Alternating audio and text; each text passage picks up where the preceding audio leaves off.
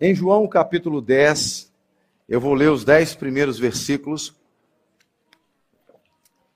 Nosso tema é portas abertas. Depois eu pedi ao Daniel que faça uma imagem daquela, pegando dali.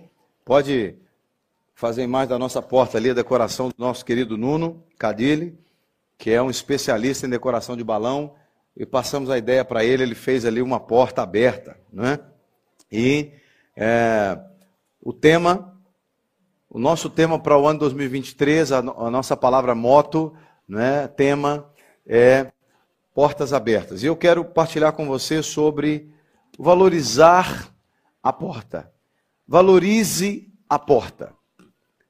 A porta é um instrumento, falando da porta, a porta a porta, né, o objeto, é um instrumento muito importante na nossa vida. Se você morasse numa casa sem porta, né, você saberia o quanto é, uma porta é importante. Não é?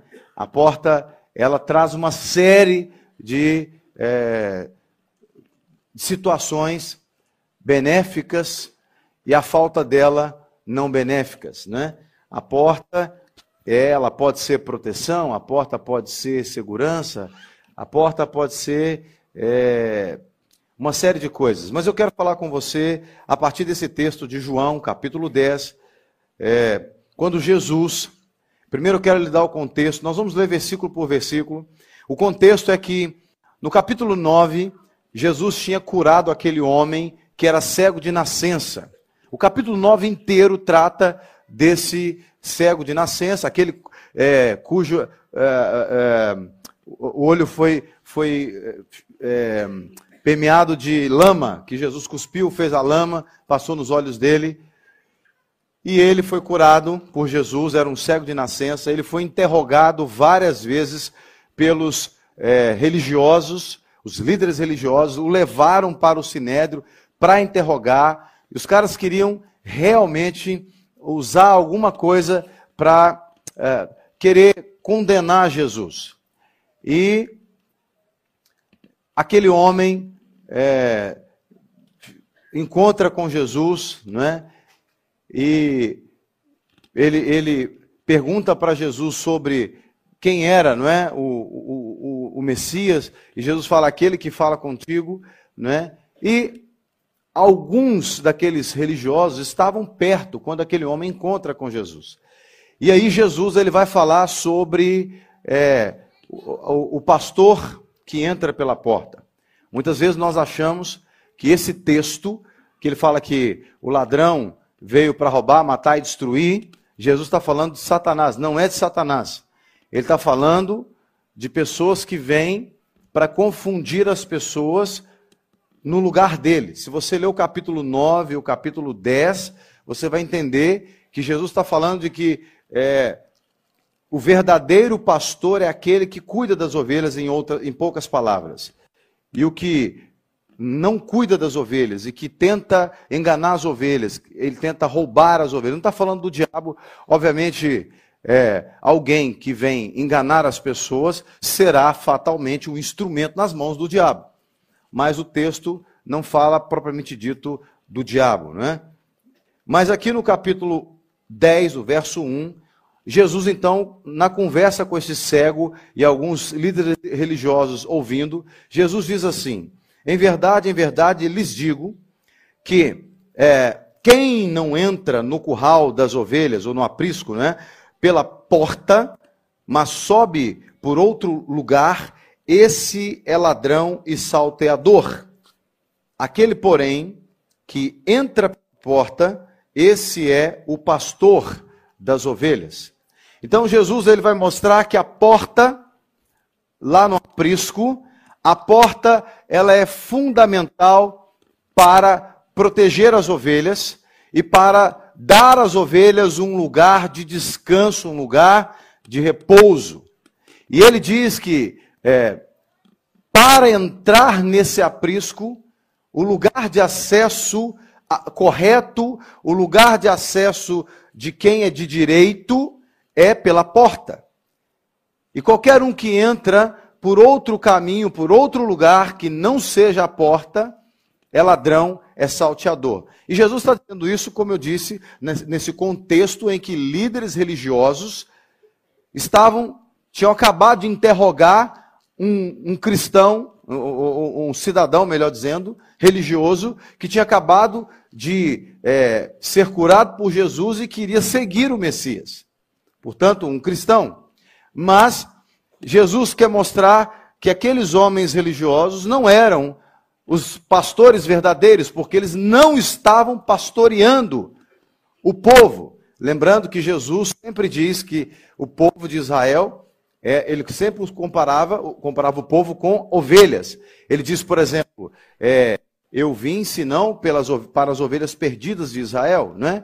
É, ele vai dizer que as ovelhas estão, estão como sem pastor, estavam como sem, sem ovelhas sem pastor. Bom, então ele está mostrando que a porta é esse lugar que só pode entrar por ela quem tem legitimidade para entrar.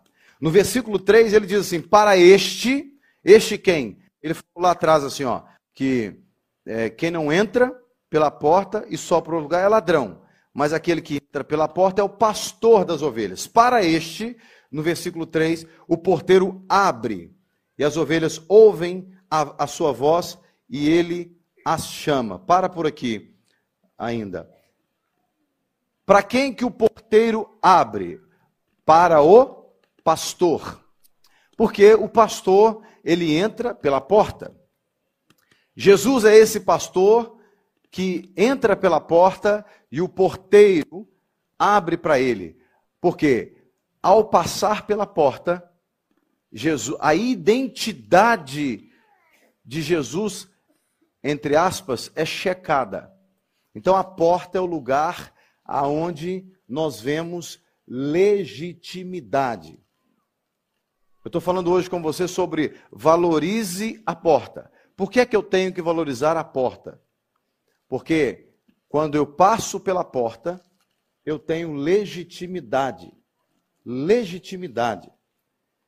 Nós estamos entrando em 2023 daqui a alguns minutos. E o nosso tema é portas abertas. Todos nós queremos ter portas abertas em todos os lugares na vida. Não é? Você quer ter portas abertas, por exemplo, uh, nós temos aqui nesse exato momento, nesse salão, uma mistura de eh, nacionalidades. Nós estamos em Portugal, no Porto. Mas nem todos nós que estamos assentados nesse auditório agora somos nascidos aqui em Portugal. Portugal é uma porta para muitos de nós aqui e para a entrada pela Europa. Então, Portugal é uma porta para muitos que estão aqui. Então, muitos que não são portugueses, que nasceram aqui, muitos que vieram de outros países, e aqui nós temos gente de diferentes países, no mínimo cinco nações representadas aqui nesse exato momento. É, todos que chegaram em Portugal esperavam ter portas abertas. Quando você vai procurar um emprego, não importa a área que você trabalha, você quer encontrar portas abertas. Quando você vai é, entrar num relacionamento, você espera ter portas abertas. Porque porta fechada ela é necessária, mas em alguns momentos da nossa vida. Porque noutros momentos nós precisamos que as portas sejam abertas. Em se tratando do reino de Deus, nós queremos que as portas do reino de Deus estejam abertas para nós sobre a nossa vida. Nós queremos que Deus abra portas para nós. E olha, e queremos que ele feche outras que não são deles para nós. Por exemplo, eu e, minha esposa e os nossos filhos, quando fomos comprar o nosso, o nosso imóvel, ou quando fomos comprar um carro, nós oramos, Senhor, se não é do Senhor para nós, feche todas as portas, trave tudo, porque eu não quero entrar por nenhuma porta que não seja do Senhor para mim. Eu não quero ser confundido, porque a coisa mais fácil que tem, irmãos, é nós sermos confundidos. Porque o inimigo ele sabe como camuflar portas. O inimigo sabe como é, fazer a nossa mente ser confundida. E nós precisamos que as portas que sejam abertas na nossa vida sejam portas de Deus, de Deus. Por isso é que eu digo, valorize as portas, valorize a porta que Deus ou as portas que Deus tem para você. Não se iluda com qualquer porta. Por quê? Porque a porta que Deus tem para você, ela tem legitimidade. Então preste atenção. Quando você for entrar por uma porta, e você vai conseguir aplicar isso aqui em qualquer área da sua vida. Quando você, porque isso é um princípio. Quando você for entrar por uma porta, seja qual área da vida for, cheque a legitimidade daquela porta. Se não há legitimidade, não entre. Não entre. Eu poderia dar aqui muitos exemplos. Mas qualquer porta. Por exemplo, você vai arrumar um emprego. Vou dar um exemplo. Você vai arrumar um emprego e o patrão faz uma entrevista com você e ele pede para você, olha, aqui é o seguinte, aqui nós vamos ter que mentir aqui, vamos ter que mentir ali, vamos ter que fazer isso, fazer aquilo outro, né? vamos ter que enganar é, o sistema aqui, vamos ter que corromper aquilo ali. Qualquer porta que não tenha legitimidade, que, que, não é, que, não, que não apresente legitimidade, não convém que nós entremos por essa porta. Você pega, por exemplo, um casal de namorados. Se nesse relacionamento de namoro, eu estou falando de princípios, e princípios são aplicáveis em qualquer área da vida. Exemplo do namoro. Se esse casal de namorado quer fazer algo no namoro que não é legítimo, de acordo com os princípios do reino de Deus, não entre por aquela porta. Porque a porta certa, o texto diz aqui, para este o porteiro abre as portas e as ovelhas ouvem a sua voz. Por quê? Porque o porteiro, a porta é aberta no momento de legitimidade. Por que, que o porteiro não abre porta para salteador? Porque não é uma pessoa legítima para entrar pela porta. Uma porta, o texto vai mostrar ainda no verso 3, diz que é, para este o porteiro abre a, abre a porta, as ovelhas ouvem a sua voz, ele a chama, ele chama as, as suas próprias ovelhas pelo nome e as conduz para fora. A porta deve ser valorizada porque a porta permite relacionamento. A porta que Deus quer abrir para mim e para você sempre vai contribuir para os nossos relacionamentos. Qualquer porta que Deus abrir para nós, ela vai contribuir para os nossos relacionamentos. Sejam o, o nosso, seja o nosso relacionamento com Deus, ou seja o nosso relacionamento com o nosso próximo. O texto diz que Jesus entra pela porta, o porteiro abriu a porta, ele chama as ovelhas e chama pelo nome e as conduz para fora. Então, quando nós passamos pela porta que é de Deus, pela porta que é legítima, pela porta que é, é, está debaixo da bênção de Deus, essa porta sempre vai contribuir para o fortalecimento dos nossos relacionamentos. Às vezes as pessoas dentro da igreja, elas entram por portas ilegítimas e acabam prejudicando os seus relacionamentos interpessoais e acabam prejudicando o seu relacionamento com Deus. Nem tudo, nem tudo que vem à minha mente para eu fazer, nem tudo que as pessoas sugerem para eu fazer, mesmo se forem pessoas da igreja. Necessariamente será algo legítimo e, consequentemente, irá contribuir para o meu relacionamento com Deus e para o meu relacionamento com o meu próximo. Então, eu tenho que valorizar a porta, percebendo se aquilo é legítimo e se aquilo contribui para os meus relacionamentos, porque uma porta legítima é uma porta que ela afeta positivamente os nossos relacionamentos, seja na vertical ou seja na horizontal, né? No verso 4 ele diz: "Depois de levar, levar as ovelhas para fora, todas as que lhe pertencem, vai na frente delas, e elas o seguem, porque reconhecem a voz dele. Por que, que a porta é importante? Por que, que eu preciso valorizar a porta? Porque há uma garantia de êxito.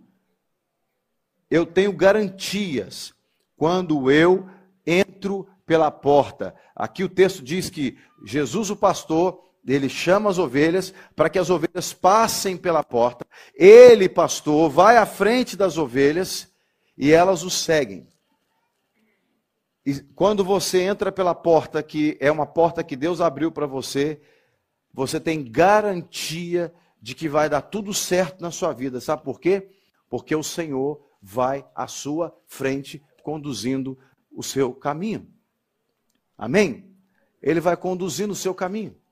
Valorize a porta que Deus tem para você, exatamente porque quando Ele te chama por essa porta, Ele já está indo à sua frente. Ele já está passando na nossa frente. Tem muita gente que fala assim: ah, eu entrei pela porta, mas quebrei a cara. Eu quebrei a cara. Mas será? Você olhou e viu Jesus passando por essa porta? Você viu Jesus indo por ali, por aquele caminho? Só tem garantia de êxito quando nós passamos, passamos pela porta. O verso 5 vai dizer assim: Mas de modo nenhum, no caso as ovelhas, seguirão o estranho.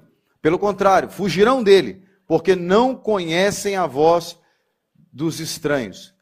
Toda vez que você sai fora da porta, e não está seguindo ao, ao, a pessoa legítima, que tem legitimidade para conduzir você por aquela porta, você tem risco. Você corre risco.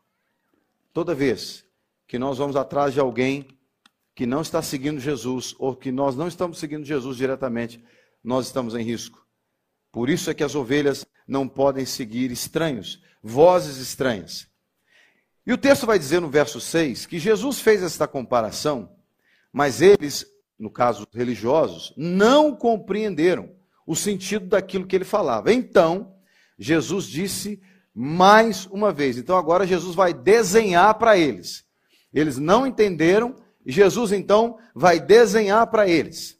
No verso 7. Então Jesus disse mais uma vez: Em verdade, em verdade lhes digo que eu sou a porta das ovelhas. Todos os que vieram antes de mim são ladrões e salteadores, mas as ovelhas não lhes deram ouvidos. Jesus está dizendo que Ele é a porta. Portanto, tudo isso que eu estou falando aqui tem a ver com a pessoa de Jesus. Com a pessoa de Jesus. Quando eu digo valorize a porta, é valorizar o próprio Jesus, por onde tudo que eu sonho, tudo que eu planejo, tudo que eu espero, tudo que eu busco, esses alvos que nós estamos escrevendo aqui, tem que passar por essa porta chamada Jesus. Eu escrevi os meus alvos hoje ali, e todos os meus alvos eles têm que passar por Jesus.